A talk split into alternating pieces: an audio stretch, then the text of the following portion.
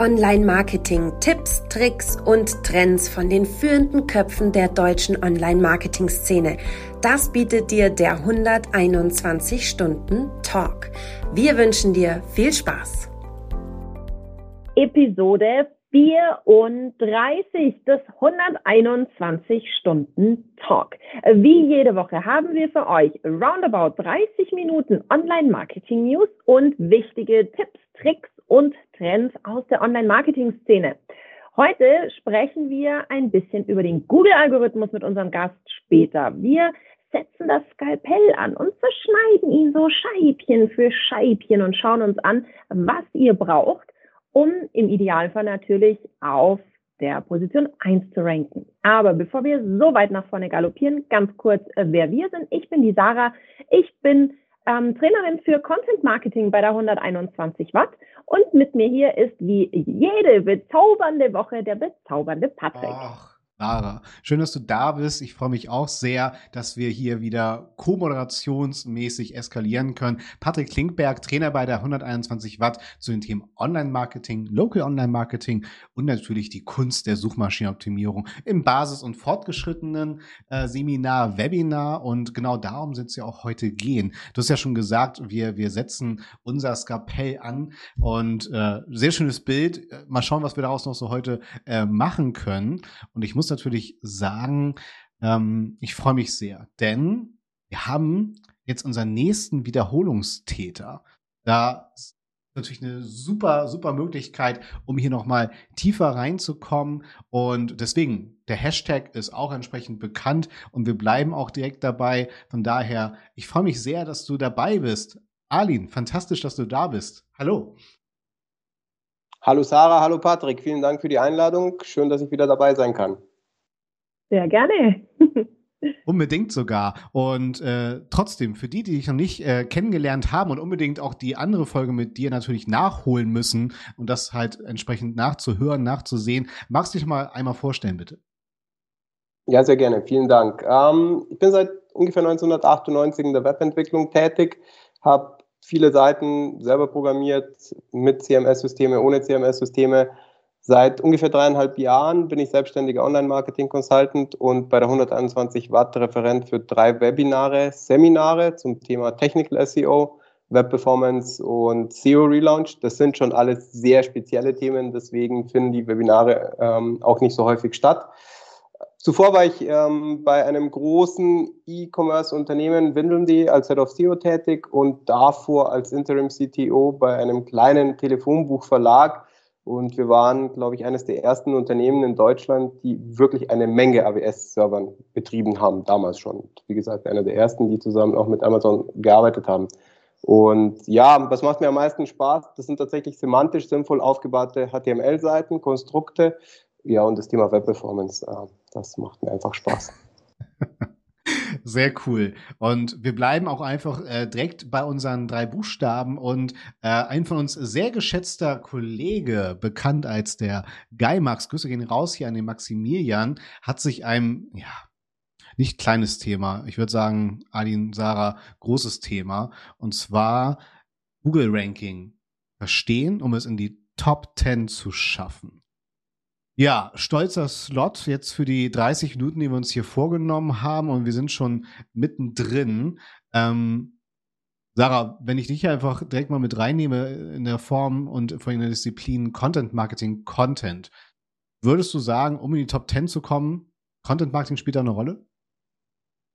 Also, ich meine, wenn du mich jetzt fragst, als Content Marketing Leidenschaftsqueen quasi, dann ab Absolut, ist doch klar. Aber ich glaube nicht nur, ich bin der Meinung, denn ähm, ihr schaut vielleicht in den Newsletter bei der 121 Watt, in 121 Stunden rein. Dort findet ihr nämlich eine mega gut gemachte Grafik, die uns so Schritt für Schritt den Google-Algorithmus zerschneidet. Und da kommt das Content Marketing, die Content-Ebene auch vor. Das heißt, ihr könnt euch jetzt vorstellen, wir bauen jetzt zusammen eine Pyramide auf.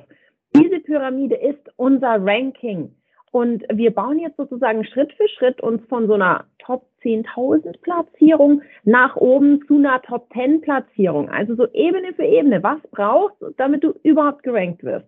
Was brauchst du, damit du ein bisschen Sichtbarkeit bekommst? So minimal. Und dann immer so Schicht für Schicht on top, was musst du draufsetzen? Diese Grafik, da habe ich mich absolut drin verliebt. Und die würde ich mit euch gerne durchgehen. Lieber Arlene, jetzt spiele ich den Ball gleich zu dir. Ganz unten steht die technische Ebene. Das ist ja quasi die Grundvoraussetzung. Warum ist die technische Ebene die Basis, also das, worauf alles fußt, vielleicht dazu, und worauf muss ich ganz besonders aufpassen?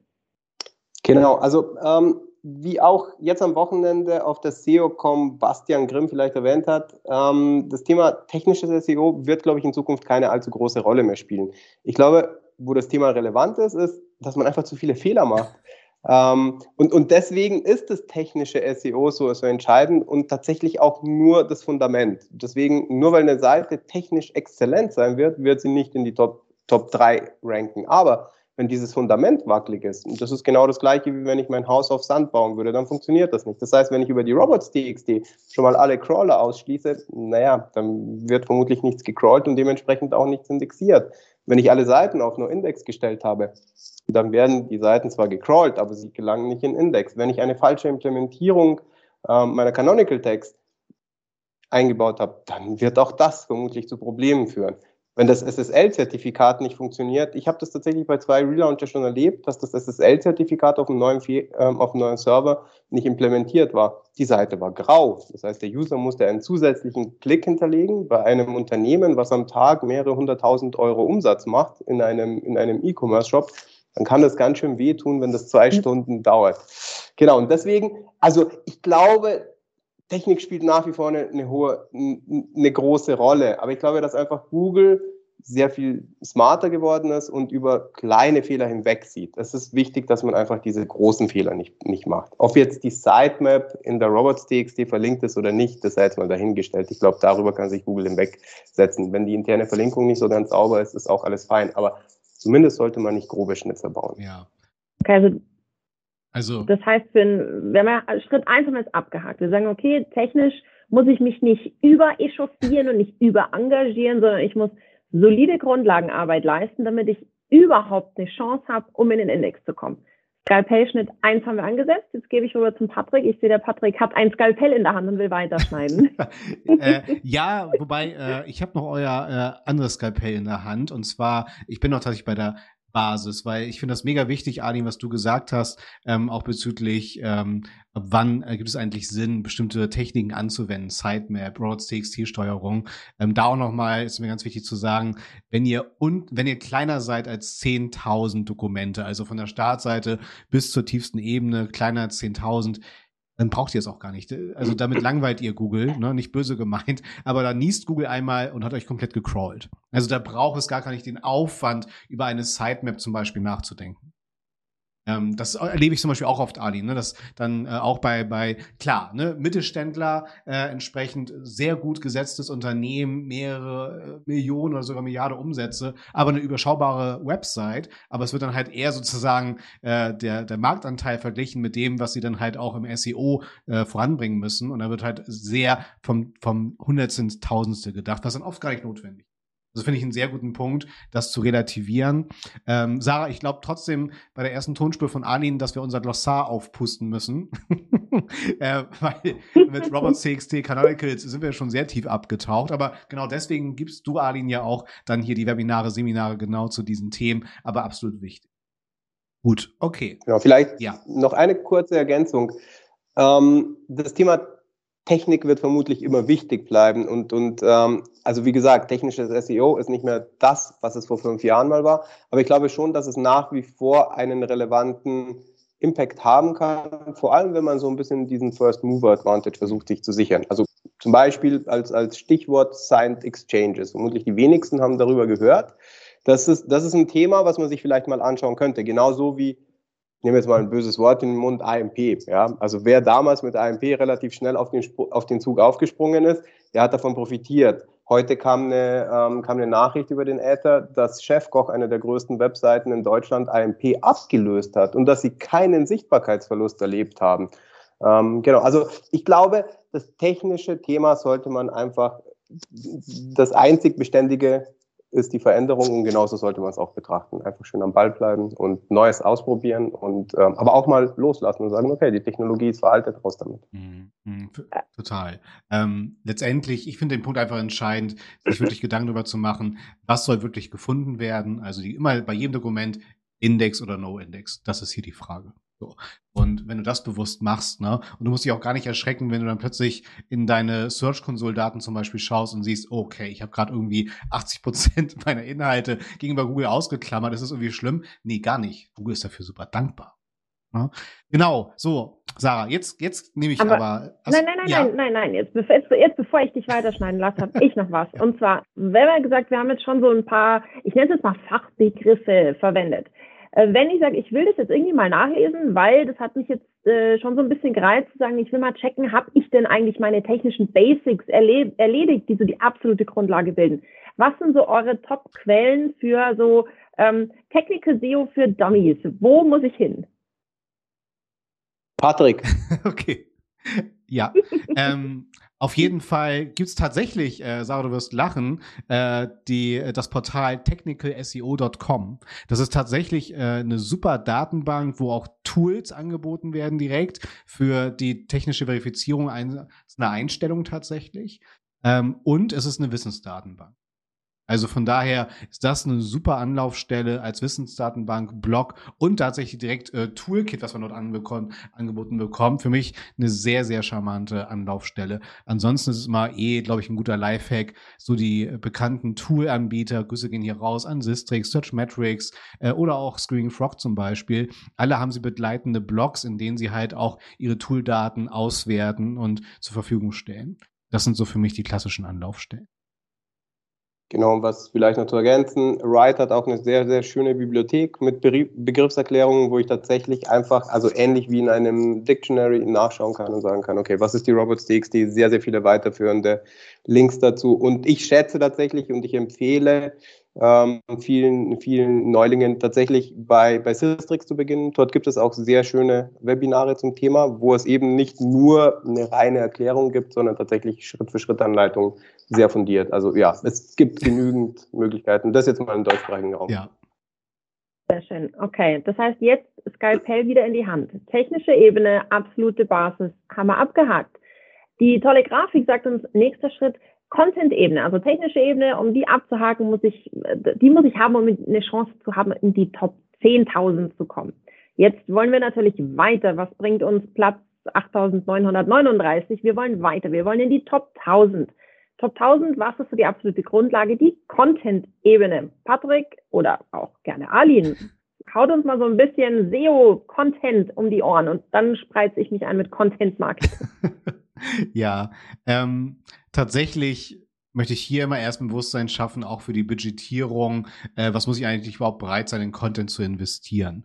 Und was man sich da mal ganz gut merken kann, ähm, jedes Suchergebnis zu jedem Thema hat nochmal so seine eigenen Regeln, seinen eigenen Algorithmus. Und ich muss mir einfach genau anschauen, was waren meine Marktbegleiterinnen bereit, an Struktur und Content überhaupt zu schaffen. So.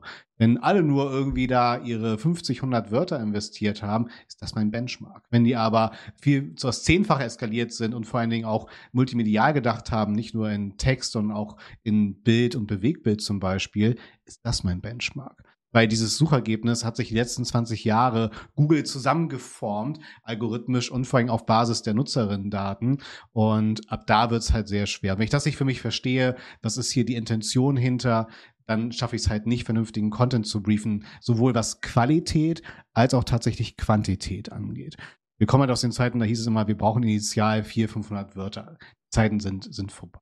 Ne? Also das wäre so mein, mein erster Blick tatsächlich. So, jetzt ich den Bayer rüber. Ähm, genau, ich, ich bleibe mal bei, bei der technischen Ebene, weil das das ist, womit ich mich am, am häufigsten beschäftige. Und ähm, es gab jüngst eine Studie darüber. Ihr habt es sicherlich mitbekommen, dass Google ja die Titles mittlerweile auch ähm, verändert, nach Gutdünken. Und was dort analysiert wurde, ist, wann wird ein Titel ähm, entsprechend durch Google verändert. Die Zahl möchte ich, möchte ich jetzt nicht falsch wiedergeben, deswegen ähm, am besten in den Show Notes verlinken und ähm, darauf hinweisen. Aber was da sehr spannend war, dass Google sich sehr häufig die Überschriften schnappt. Und häufig ist es tatsächlich so, dass Google auch Überschriften als Überschriften erkennt, die vielleicht gar nicht so sind, aber mittels CSS entsprechend so formatiert werden. Deswegen ist zum Beispiel die Frage, wie gehe ich damit um? Ja?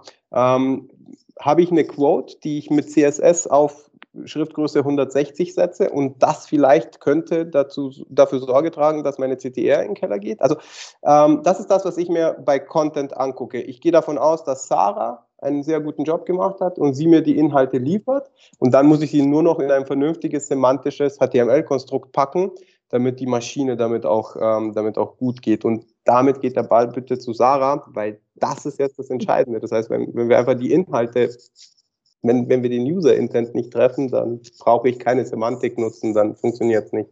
Genau so ist es. Es bringt überhaupt nichts, einfach so ein bisschen drauf loszuschreiben und zu schauen, welche, so, so eine kurze Keyword-Recherche zu machen und dann ähm, da einfach wild drauf loszuschreiben. Da über die Zeiten sind wir hinaus, genauso wie wir die 500 Wörter hinaus sind und wie wir über ähm, Keyword vollstopfen in, in den Texten hinaus sind. Das heißt, das Content Marketing und das SEO die, die zwei Disziplinen sind meiner Meinung nach extrem nah zusammengewachsen. Also für jeden Content Marketer da draußen, wenn du mit deinem SEO nicht äh, Best Buddy bist, dann hast du in deinem Job was nicht richtig gemacht.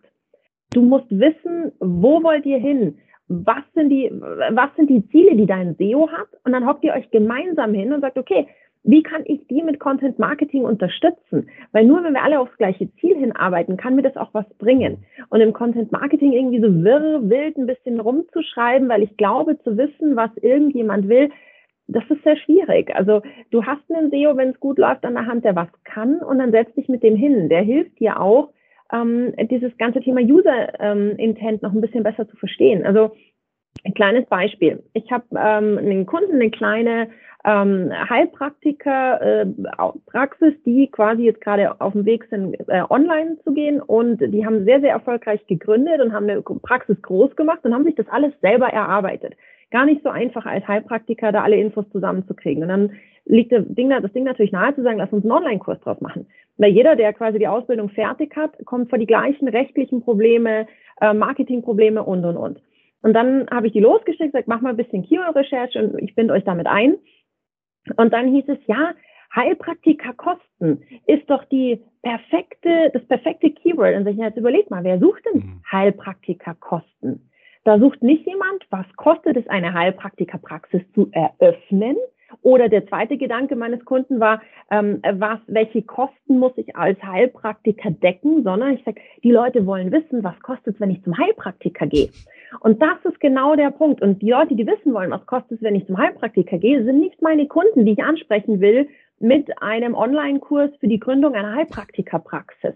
Ähm, ja. Und genau da ist, ist, glaube ich, die Schwierigkeit, die bei dieser Content-Ebene, die wir ja jetzt bei unserem Google-Algorithmus haben, häufig ähm, auftritt. Der Content-Marketer ist häufig ein sehr, sehr kreativer Kopf. Das heißt, da kommt ein bisschen Input und dann sprudeln die Ideen. Und da muss man finde ich immer so ein bisschen das Ganze in Form gießen. Und da hilft der SEO oft. Der sagt, wir wollen ja eigentlich mit der Seite auf dieses Thema ranken. Vielleicht jetzt nicht deine riesen Blogartikel genau auf die, wir wollen es ja nicht selber Konkurrenz machen. Das ist, also ich habe da die Erfahrung gemacht, ähm, mein Content Marketing aus der subjektiven Perspektive ist eklatant viel besser geworden, seit ich mir auch wirklich mich, mir Gedanken mache, wo wollen wir SEO-mäßig hin?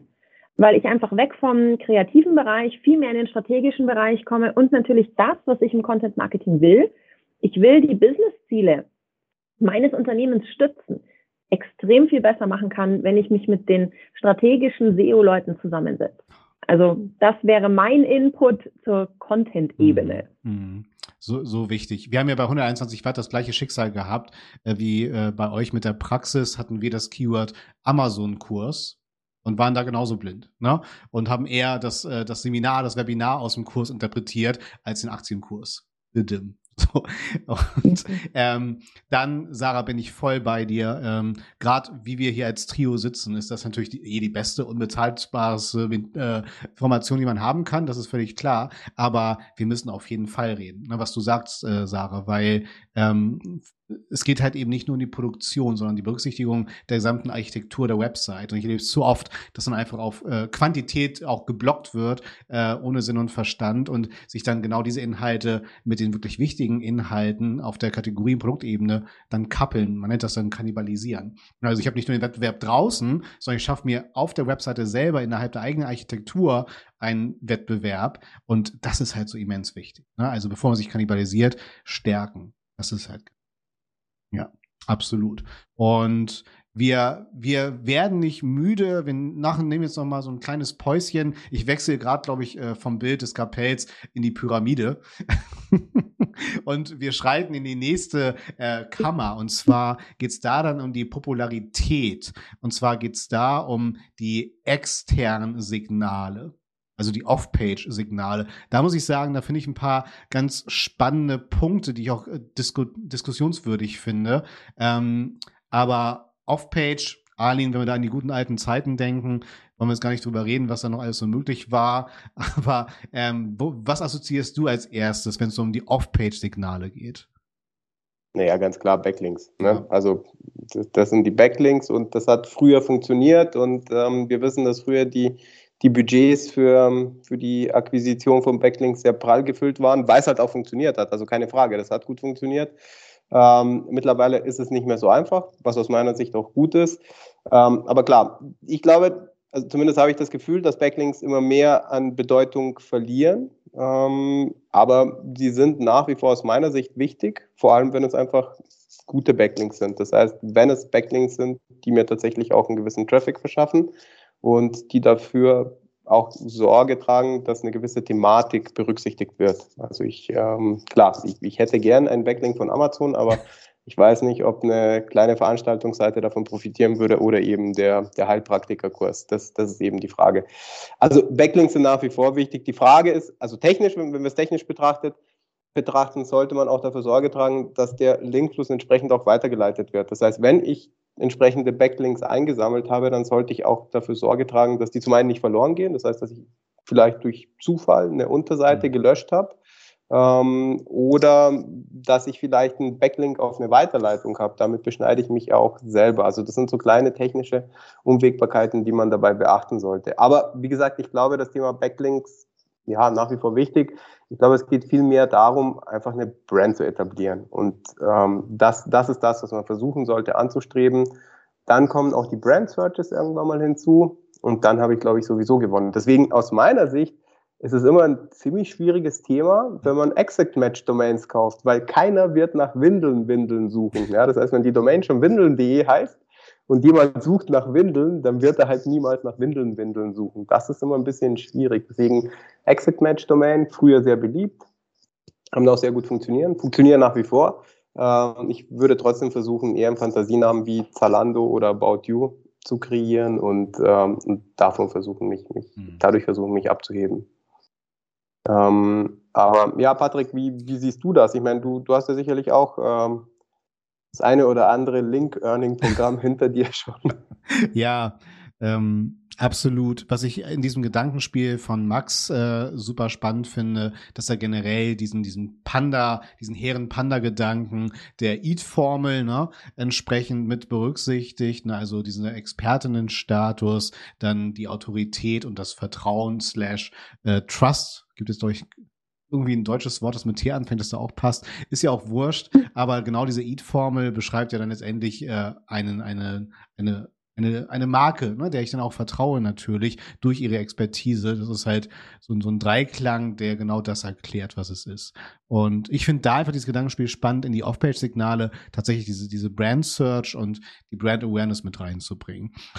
Jetzt dieser esoterische Gedanke, ob äh, Google hier auch die Erwähnung der Domain mitzählt. Ich glaube, so kleinteilig müssen wir wiederum nicht werden. Aber ich bin dann wieder dabei und nehme den Ball äh, und spiele in Richtung Sarah, weil da ist ja auch wieder dann das Thema Content Marketing ein spannender Hebel, weil letztendlich Content Marketing ist für mich auch, ähm, ich hoffe, ich, ich reiße da jetzt nichts ein, aber äh, auch die Disziplin vor allen Dingen äh, abteilungsübergreifend eine Marke zu spielen, also wirklich analoges Marketing, digitales Marketing so zu vernetzen. Und wenn ich dann halt auch nochmal in Film, Funk, Fernsehen investiere, dass ich dann halt auch wirklich hinterher schaue, dass meine Creatives, die ich dort spiele, äh, im besten Fall eine, eine super Suche provozieren zum Beispiel. Also ich sollte wirklich Google aufrufen und dann danach suchen. Na klar, ich habe den Vorteil, die Leute nutzen oft die Google-Suche, um eine URL einzugeben. Äh, ich glaube, das ist auch ganz förderlich oder eine Marke. Aber das würde mich auch mal interessieren, Sarah, inwieweit du da Betroffenheit schaffst für diese Verbindung durch Content Marketing oder mit Content Marketing, analog, digital, gerade zum Wohle der Brand Awareness und somit auch der Brand Search tatsächlich. Ähm, tatsächlich setze ich da fast noch ein Stück weiter vorne an und sage, wir haben im Content Marketing einfach Schnitt- und Berührungspunkte in allen Marketingdisziplinen. Mhm. Und deswegen kannst du Content Marketing nicht als Inseldisziplin betrachten. Das heißt, ähm, ganz grundsätzlich, wenn ich im Marketing arbeite, müssen die unterschiedlichen Disziplinen eine gleiche Kommunikationsstrategie haben. Also wir müssen ja wissen, wen wollen wir womit erreichen, was möchte ich aussagen, wo soll der hin und was will ich erreichen. Und wenn ich mir da mit dem Team mich zusammensetze und wir uns darüber erstmal einig werden, bevor wir alle losrennen, wirr in irgendwelche Richtungen und der eine schaltet irgendwelche SEAs und der andere macht Social und ich mache ein cooles TikTok-Video und am Ende ist jeder verwirrt, inklusive alle unsere, unsere Daten, das, das bringt niemandem was. Und von dem her, ähm, wenn man, wenn ich bei Wünsch dir was bin, dann sage ich, bevor ihr alle loslegt oder wenn, wenn du neu einsteigst, dann setzt euch alle zusammen und dann ergibt es einen Guss.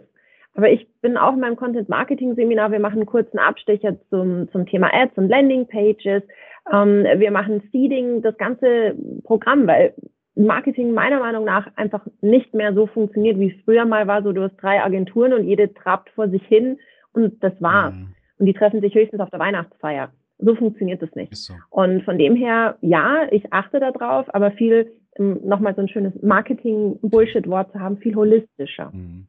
Ja, äh, wie lustig.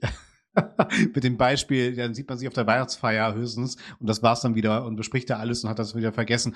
Genau das Beispiel nehme ich auch lustig. Ähm, ja, und jetzt kommt die Spitze der Pyramide und zwar sind das die, ja, die Nutzerinnen-Signale. Ne? Ähm, viel diskutiert, viele, viele Studien erhoben dann tatsächlich. Ähm, und ich glaube auch tatsächlich, äh, wir verweisen in unserem Newsletter auch gerade nochmal auf eine sehr große oder die größte Klickratenstudie, glaube ich, äh, meine ich gesehen zu haben. Also von daher unbedingt mhm. da auch mal reinschauen, ganz spannend. Ja, Arlin, ähm, was ich ja ganz wichtig finde, ähm, wenn es um die Nutzerinnen-Daten geht, zeige ich halt immer wirklich dieses Klickverhalten. Ne? Wir haben das Suchergebnis, Nutzerinnen klicken auf ein Ergebnis, es passt oder es passt nicht. Wenn es nicht passt, springen sie zurück, aber auf das Suchergebnis. Also ich, ich stelle mal ganz schnell fest, dass die Leute sich dann halt wieder daran verfangen, okay, äh, es ist völlig egal, wohin sie springen. Ne? Nein, es geht um den Sprung zurück zum Suchergebnis. Und wir natürlich nicht einsehen. Ne? Und generell ist natürlich so die Engagement Rate oder die, die Absprungrate natürlich ein sehr ehrliches Feedback zu unseren Inhalten. Ne? natürlich in Relation. Ähm, wie schaffst du dir da einen Eindruck oder gibt es da eine Möglichkeit, sich auch dort einen Benchmark zu verschaffen über mögliche Klickraten in den Suchergebnissen, in denen ich mich gerade befinde? Oder wie gehst du dem, wie gehst du an dieses Thema ran? Ähm, also, was ich festgestellt habe, war, dass es sehr wichtig ist zu differenzieren. Mhm. Das war für mich eine Erkenntnis und das war tatsächlich vor, vor vielen Jahren, war das einer der größten SEO-Erfolge, die ich jemals gefeiert habe das war eine sehr angeregte Unterhaltung und das hat geheißen, die Time on Site, also die, der TOS-Wert ist enorm wichtig und der soll immer groß sein. Und ähm, dann habe ich mir gedacht, hm. ja, valide, ja, ich, ich will den User bei mir halten, weil ich will, das, das versucht ja Google auch, ja, ich meine, Google versucht ja auch die User auf, auf der eigenen Seite zu behalten, so viel es geht, aber letztendlich ähm, haben wir da eine völlig andere Annahme getroffen und haben gesagt, nee, wir versuchen jetzt mal genau das Gegenteil. Der User sucht bei uns eine ganz gezielte Information, die muss er sofort sehen, das ist eine Telefonnummer und wenn er die sofort sieht und die Seite wieder verlässt und wenn er sie dann verlässt und selbst wenn er zu Google geht, dann verändert er seine Suchanfrage. Das ist, glaube ich, genau das. Mhm. Das ist genau das, was wir, was wir nicht untersuchen können. Das sehen wir genau. nicht. Ja, das, das sind aber Daten, die natürlich Google erfassen kann. Und das war genau das, was wir gemacht haben. Also wir hatten zuvor eine Webseite, die war extrem groß, extrem aufgeblasen und ganz, ganz viele Anzeigen drauf. Und wir hatten danach eine Seite für die Telefonnummer und da waren nur noch zwei Ads drauf. Und ähm, das hat deutlich besser funktioniert. Die Time on Site war komplett weg. Also die war bei unter drei Sekunden, weil einfach der User sofort diese Telefonnummer gefunden hat und draufgeklickt hat. Und wir sind uns relativ sicher, ohne dass wir das belegen können, dass der User, wenn er zurückgegangen ist, dann ist er tatsächlich nur in ganz seltenen Fällen zurückgegangen, wo die Telefonnummer nicht gepasst hat oder wo das vielleicht eine Telefonnummer war, die schon veraltet war. Ähm, aber in den meisten Fällen hat das funktioniert. Also das ist das Erste. Die Frage ist, wie sorge ich dafür? Ähm, das ist eine gute Frage. Ich, ich habe noch nichts gefunden, wie ich diese Return to SERP identifizieren kann. Ähm, ich glaube, da muss man einfach ein bisschen mehr, ähm, mehr KPIs mit, miteinander analysieren. Und da eignet sich zum Beispiel Screaming Frog, dass ich sage, okay, ich crawl einfach mal die Seite und hole mir die Google Search Konsole Daten über die API, genauso die Google Analytics Daten und dann sehe ich auch, wie viele Klicks habe ich auf einer Seite, wie ist die Time on Site, welche erwartete Time on Site habe ich, bin ich deutlich unter dem Durchschnitt, bin ich deutlich über dem Durchschnitt und dann bekommt man unter Umständen ein Gefühl dafür. Ja. Aber das ist zum Beispiel etwas, was, was ich festgestellt habe. Ähm, ich habe vor vielen, vielen Jahren, das war auf der, auf der Campix, ähm, da hat der, der, der Dominik hat mal eine Präsentation ähm, gehalten und der hat seine Inhalte in ABCD-Inhalte klassifiziert und das habe ich von ihm übernommen. Und der hat gesagt, schmeiß alles, was D ist, weg. Das, was die Leute nicht brauchen, das, was Müll ist, schmeiß es raus, selbst wenn es Geld gekostet hat. Das kostet dich im Endeffekt deine Rankings. Und ähm, wenn man eben also eine solche Analyse macht mit Screaming Frog, dann bekommt man die ersten Hinweise, was qualitativ minderwertige Seiten sein könnten. Und die sollte man halt einfach löschen. Ne, was ich, aber ich glaube, das Wichtigste, zumindest in meinen Augen und aus rein technischer Sicht betrachtet, ist einfach zu sagen, wo bin ich, wo befinde ich mich, wie, wie, wie geht der Wettbewerb damit um, was erwartet der Wettbewerb und bin ich innerhalb des Wettbewerbs, also habe ich eine hohe Time on Site oder eine niedrige Time on Site zu erwarten und dementsprechend sollte ich auch versuchen, mich zu optimieren.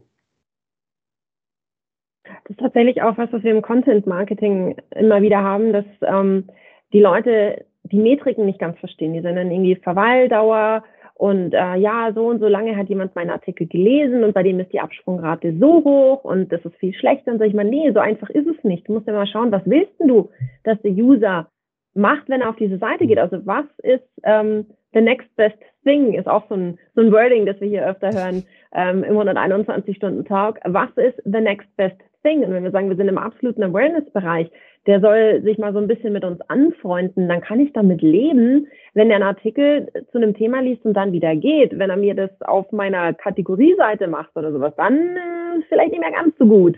Und das ist, glaube ich, was, wo wir ein bisschen besser darauf achten müssen, im Content Marketing, aber auch in vielen anderen Bereichen, die Zahlen, mit denen wir arbeiten, auch wirklich verstehen. Und es, sind eigentlich so gut wie nie absolute Zahlen, sondern immer relative Zahlen, mit denen wir arbeiten. Und zwar nicht nur äh, relativ zur Realität, was jetzt das ganze Thema ähm, Cookie Opt-in und so weiter bedeutet, sondern, oder Tracking Opt-in, sondern auch relativ zu dem, was ich mit dieser Seite eigentlich wollte. Also wir müssen im Prinzip ja zu allem, was wir tun, ziemlich genau wissen, wo wollen wir eigentlich hin um dann messen zu können, haben wir das erreicht oder nicht. Und da funktioniert nicht eine pauschale Zahl für alle Seiten und ist äh, gut oder schlecht. Total, total. Und wie gesagt, ich, ich finde es halt ganz wichtig, dass man das in Relation setzt und was Adi meinte, dieses ich finde es halt erstaunlich, ne? Screaming Frog, eh, das Tool hat eh für mich das lustigste Preis-Leistungs-Verhältnis. Es ist absurd, was es kostet an Jahreslizenz. Ich glaube, 140 Pfund. Und äh, ich glaube, alle SEOs, Agenturen verdienen sich dumm und dusselig daran. Ist ja auch gut, ne? Aber ihr müsst euch wirklich das reinziehen. Und ähm, ich weiß, es ist ein gutes altes Desktop-Tool. Und je nachdem, wie streng eure Admins sind, kann das von einer Minute bis zum Jahr dauern, bis ihr damit spielen dürft. Aber dann sind es drei Klicks mit denen ihr dann halt die Search-Konsole und Analytics verknüpfen könnt. Also fantastisch für. Und die PageSpeed Insights, die bekommst du auch richtig, noch dazu. Genau. Und sie haben an, angeteasert, äh, dass sie auch bald die Sistrix API mit ansprechen werden. Auch mega. Wuhu. Und ähm, ab da ein komplettes Dokumenten- und Datenbewusstsein zu bekommen, fantastisch. Und ja, wir alle drei haben das Thema schon jetzt angespoilert tatsächlich. Und zwar zum Finale ziehen wir immer unsere Taucherausrüstung an für unseren Deep Dive. Und ja, was soll ich sagen? Die, wir brauchen die Taucherausrüstung, denn wir tauchen ab in das Thema Crawling BG. Und wenn wir dich schon wieder da haben, lieber Arlene, wollen wir auch genau darüber mit dir reden. Und zwar, was ist das Crawling Budget und wie lauten deine wichtigsten Tipps, um sparsam damit umzugehen? Okay, also ich bin ja nicht Google, deswegen weiß ich nicht, ob ich jetzt die, die, die richtige Doku ähm, ähm, Definition dafür habe, aber letztendlich glaube ich, dass Crawling Google Geld kostet. Also ich meine, das sind kleine Programme, die müssen für jede URL, die sie erfassen wollen, einen, eine Curl-Abfrage machen. Das heißt, die Seite wird angefragt bei einem Server. Der Server antwortet mit einem HTML. In diesem HTML befinden sich wieder CSS, JavaScript-Dateien, Bilder und so weiter.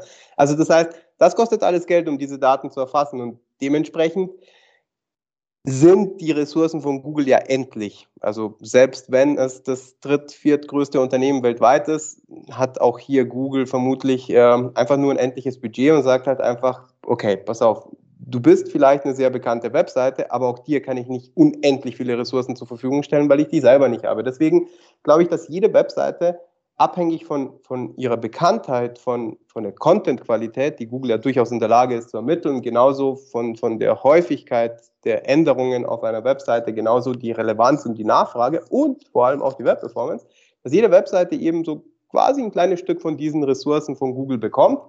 Und ich glaube, es ist nicht das Thema N-Dokumente pro Host. Also es ist nicht so, dass ich sage, jede Domain hat 100 URLs im Monat frei oder jede Domain hat 1000 URLs im Monat frei, sondern es geht, glaube ich, eher darum zu verstehen, wie lange benötigt der, der Google-Bot, der Crawler und die Ausführung dahinter, um ein Dokument tatsächlich zu crawlen und zu indizieren. Und das ist ja, es ist ja nicht nur das Crawlen, sondern beim Crawling wird da das HTML-Dokument heruntergeladen, das CSS und JavaScript und das alles muss ausgeführt werden, damit Google tatsächlich zu 100 Prozent versteht, was sich dahinter verbirgt. Und das kostet Zeit. Sorry, und genau das ist das, was man eben bedenken muss. Das heißt, es ist, es, sind nicht, es ist nicht eine bestimmte Anzahl an Dokumenten, sondern es ist eben so, ich nenne es Computational Time pro Dokument. Also weiß nicht, ob es richtig ist. Genau, aber, aber so sehe ich das Crawl-Budget. Also wie gesagt, nicht basierend auf einem, auf einer Kennzahl. Und die, diese kann eben variieren. Also stellen wir uns mal vor, der, der Patrick hat eine Webseite über Hamburg gebaut und das sind reine HTML-Seiten da ist keine Datenbank dahinter, der verwendet kein CSS, der hat das alles runtergeschrieben in super plain HTML und der verwendet kein einziges Bild. Ob die Seiten jetzt tatsächlich auf der Pyramide bis ganz nach oben das schaffen werden, das sei jetzt mal dahingestellt. Wir sind erstmal auf der unteren Ebene und parallel dazu hat Sarah eine, eine Seite geschrieben über Augsburg und das ist eine super fancy WordPress-Seite mit Divi gebaut und Divi hat 100.000 zusätzliche Plugins mit JavaScript und CSS. Und ich könnte mir vorstellen, dass die Seite von Patrick unter Umständen ein paar mehr Dokumente in Index bekommt, je nachdem, wie häufig er sie auch aktualisiert im Vergleich zu, der von, von, von der Sarah. Also so in etwa stelle ich mir mhm. das vor. Einfach weil der Aufwand sozusagen ja viel höher ist, wenn ich so verschachtelte ähm, CSS, JavaScript überladene Seiten auswerten muss als Google. Oder? Genau, also das könnte eine Sache sein. Aber wenn zum Beispiel eine Webseite häufiger aktualisiert wird, dann hat Google natürlich auch ein Interesse, dass er häufiger vorbeikommt. Und das ist auch das Thema, dass man sagt, naja, vielleicht hat der, der liebe Patrick ja nicht über, über Hamburg geschrieben, sondern über einen bestimmten Kieselstein, der, der in Hamburg vorkommt. Naja, da könnte das Interesse eher gering sein, wohingegen, wenn die Sarah jetzt tatsächlich ständig über Augsburg ähm, berichten würde, da ist das Interesse auch deutlich größer. Also ich glaube, dass das auch nochmal so ein Thema ist. Google wird sich überlegen, das Thema Black Friday ist vielleicht super interessant für mich, als dass ich sage, das ist jetzt irgendwie ein Lego-Set, der, der nur gewisse Sammler interessiert. Also das ist, glaube ich, auch ein Thema. Ist, ist es tatsächlich relevant? Kann Google damit auch Geld verdienen? Ähm, das, das, wenn allerdings Patrick der Einzige ist, der über diesen Kieselstein berichtet und seine Webseite vollgemüllt ist mit JavaScript und CSS und die Seite Milliarden Megabyte schwer ist, dann wird Google vermutlich das trotzdem indizieren, weil er sagt, es ist halt die einzige Quelle und deswegen ist es das vielleicht wert. Ja. Ach, schön. Aber ich glaube, okay. es kommt immer darauf an. Ich, ich, glaube, wie Patrick anfangs das auch erwähnt hat, beim, beim, beim Thema Crawling haben kleine Webseiten, so 10.000, das ist die Frage. Wenn, wenn du jetzt irgendwie 10.000 Unterseiten hast, tatsächlich ohne Facettierung, ohne Suche und so weiter, da muss ich keine Gedanken machen. Das wird gut funktionieren. Ähm, selbst wenn es ein, ein super komplexes JavaScript ist, die Frage ist, wie viel davon tatsächlich dann häufiger gecrawlt wird, aber letztendlich dürfte das nicht allzu viele Probleme bereiten für die meisten. Wenn wir jetzt Online-Shops haben, das betrachte ich tatsächlich in letzter Zeit relativ häufig. Ich weiß nicht, wer die, die Google Search Console Reports von euch kennt. Es gibt zwei, äh, Crawled, Currently Not Indexed und Discovered, Currently Not Indexed. Und vor allem das Crawled, Currently Not Indexed macht mir immer so ein bisschen Probleme. Und das betrachte ich tatsächlich häufig in letzter Zeit bei E-Commerce, bei größeren E-Commerce-Webseiten. Also was bedeutet das für mich, für mich konkret? Das, ähm, das heißt, die URL wurde gecrawlt der Crawler ist drüber gestolpert, aber er hat sie nicht in, an den Index weitergegeben. Woran könnte das? Also die Sachen, die mir da an, einfallen könnten, ist irgendwie Teaser und Inhalt sind sehr ähnlich. Also ich sage, ich habe relativ viele Duplikate. Ja, das heißt, sagen wir mal, das ist ich verkaufe Bodies und die Bodies unterscheiden sich in Farbe und vielleicht Material, aber letztendlich nicht. Das ist auch ein Thema, wo Google sagt, naja, okay, du verkaufst 100.000 Bodies. Das sind halt nach wie vor Bodies, ja. Deswegen werde ich jetzt vielleicht nicht alle 100.000.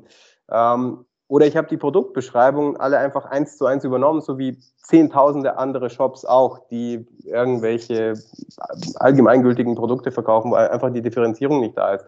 Ähm, dann gehe ich vielleicht auch nicht konsequent mit dem Thema Canonical Text bei Single und Group Products. Also was sind Single Products? Ist zum Beispiel, dass ich sage, ich, ich habe jetzt den Schuh in Größe 39 und Farbe grün. Aber den gleichen Schuh habe ich bis Größe 47 und in 17 andere Farben und ich erzeuge für jede Version eine eigene URL und entscheide mich aber nicht für eine, dass ich sage, okay, das ist, ähm, das ist, also das, das, sind Themen und Probleme, die mir aufgefallen sind in diesen Google Search Console Reports bei, bei Crawled, Currently Not Indexed. Und ähm, das sind erschreckende Zahlen in meinen Augen. Also ich, ich habe einen Online-Shop gesehen mit weit über 70 Prozent aller Seiten, die gecrawlt, aber nicht indexiert wurden. Und das ist schon etwas, wo ich sage, wow, okay, das würde ich mir angucken. Das andere ist discovered, currently not indexed. Das weist aus meiner Sicht tatsächlich auf ein, auf ein Crawl-Budget-Problem hin. Das heißt, es sind sehr viele URLs in der, in der Warteschlange, in der Crawl-Warteschlange, aber ähm, der Bot kommt nicht hinterher. Und sehr häufig sieht man das auch in E-Commerce-Bereichen oder sehr facettierten Webseiten. Das heißt, wenn ich die Möglichkeit habe, ähm, eine Filterung unendlich oft zu facettieren, zu sagen, okay, ich, ähm, ich will jetzt die Größe, dann will ich die Preisrange, dann will ich diese Hersteller dazu und so ergeben sich unendlich viele Möglichkeiten. Und wenn all diese Möglichkeiten nicht, ähm, nicht vom Crawling ausgeschlossen sind, sei es über die Robots.txt oder über das PRG-Pattern ähm, oder über, über die Meta-Robots, dann kann es dazu äh, zu Problemen kommen. Und was auch sehr häufig vor allem im E-Commerce-Bereich passiert oder auch ähm, manche Publisher haben das Problem mit ihren, mit ihren einzelnen News. Ähm, bei E-Commerce sind das die Product Detail Pages, also vor allem, wenn es sehr viele sind. Wenn es hier keine sinnvolle Kategorisierung gibt, dass ich sage, ich habe entweder zu wenige Kategorien oder ich habe viele Kategorien, aber eine sehr hohe hohe Paginierung, dann habe ich keine vernünftige interne Verlinkung auf die eigentlichen Produktdetailseiten. Die sind zwar alle irgendwo in der Sitemap, aber wenn ich die interne Verlinkung nicht, nicht stärke, dann wird Google irgendwann sagen, naja, so relevant kann es nicht sein. Vor allem, wenn du mir jetzt irgendwie 100.000 URLs gibst, dann wird es alle, alle zu erfassen. Und was in letzter Zeit auch viel passiert ist, ähm, das ist vor allem in der Dachregion, dass viele sagen, naja, wir wollen in Deutschland, in Österreich und in der Schweiz, aber natürlich machen wir das Gleiche. Also es wird nicht lokalisiert, der Schnuller heißt auch in der Schweiz Schnuller, obwohl er dann Nuggi heißt und das Fahrrad heißt auch Fahrrad, obwohl es Velo heißt. Und dann wird einfach nur lustig mit Harif Lang gearbeitet. Und Google sagt halt auch, ja, Moment mal, aber letztendlich, du veränderst nichts. Du veränderst nicht mal die Kontaktinformationen. Warum soll ich dann dreimal die gleiche Webseite? Dann ist es vielleicht sinnvoller zu sagen, wenn ich schon Harif Lang einsetze, dann lasse ich die Region weg und entscheide mich nur für die Sprache und sage, okay, es ist halt Deutsch, ja, und wenn ich sowieso nur ein, nur eine, nur ein Lager habe und ich liefere sowohl in der Schweiz als auch in Österreich aus dem gleichen Lager zu, zu den gleichen Konditionen. Schweiz ist jetzt nochmal ein anderes Thema wegen Zoll und so weiter. Also da könnte man sich nochmal Gedanken machen, aber zumindest Deutschland, Österreich, das ist, das ist ein Thema. Ähm, ja, wie kriegt man das gelöst? Ich glaube, was wir anfangs schon erwähnt haben, löschen. Also wirklich Inhalte löschen, wenn, wenn du einfach keine relevanten Inhalte hast, wenn du nicht in der Lage bist, Title, Description und Inhalt tatsächlich zu, zu verändern und, und eigenständig zu gestalten, dann schmeiß es einfach raus. Oder, oder sorge zumindest dafür, dass es auf No Index landet oder vielleicht am Anfang auch ähm, einfach nicht gecrawlt wird. Und wenn gelöscht wird, dann bitte keine 4, ähm, Soft 404, also mit einer 200er antworten und dann einfach nur darüber schreiben, Produkt nicht verfügbar. Also das, das ist die Hölle, das, das geht gar nicht. Und die interne Verlinkung, da, da müsste man sich Gedanken machen. Also nur weil ich immer wieder gewisse Produkte habe, die einfach eine sehr hohe Marge haben, ähm, die immer von der Startseite und von allen Kategorieseiten zu verlinken, das, das macht einfach dein, deine interne Verlinkung kaputt.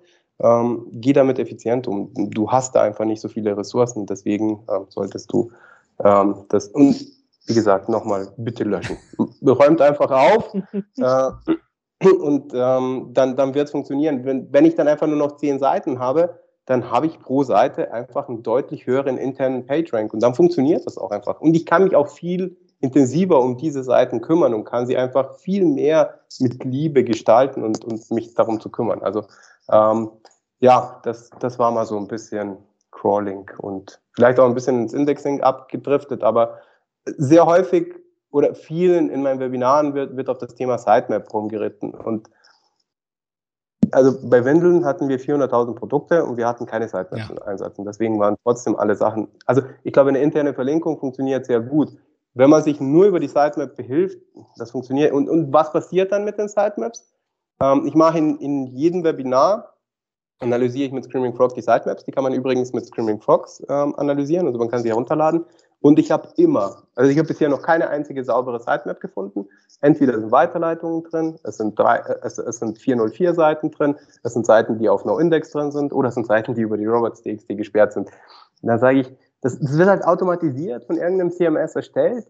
Keiner macht sich Gedanken darüber. Und dann steht überall auch meistens Priority, was Google sowieso ähm, sich nicht anguckt. Und das ist bei allen immer eins oder meinetwegen 0,8. Aber es, wird, es ist keine Priorisierung. Ja? Oder, oder Change Frequency ist daily und dann gucke ich mir das Datum an und dann steht da 2018. Und dann sage ich, nee, da stimmt irgendwas nicht. Also ähm, ja, Sitemaps sind cool, wenn man große Seiten hat, wenn man sich strukturiert einbaut, vor allem wenn, wenn man sinnvolle Seiten, äh, Sitemaps hat. Zum Beispiel zu sagen, ich habe ich hab ein ähm, ich habe eine sehr hohe Fluktuation und ich möchte dem Bot vielleicht darauf hinweisen, dass gewisse Elemente nicht mehr verfügbar sein sollen. Also eine No-Index-Sitemap zu sagen, hey, das sind URLs, die will ich rausschmeißen, die will ich bewusst rausschmeißen. Da wird zwar die Google Search Konsole meckern, weil du sagst, hey, Moment mal, du gibst mir jetzt hier irgendwelche URLs, die ich eigentlich rausschmeißen soll. Bist du sicher? Und du sagst, ja, klar bin ich sicher. Schmeiß die raus und dann lösche ich auch meine Sitemap. Also Sitemaps funktionieren sehr gut, aber sie sind kein Allheilmittel. Und wenn eine Sitemap mal in der Robots.txt nicht verlinkt ist, ganz ehrlich, weder LinkedIn noch Xing würde jemals auf die Idee kommen, ihr wertvolles Asset in der Robots.txt zu hinterlegen.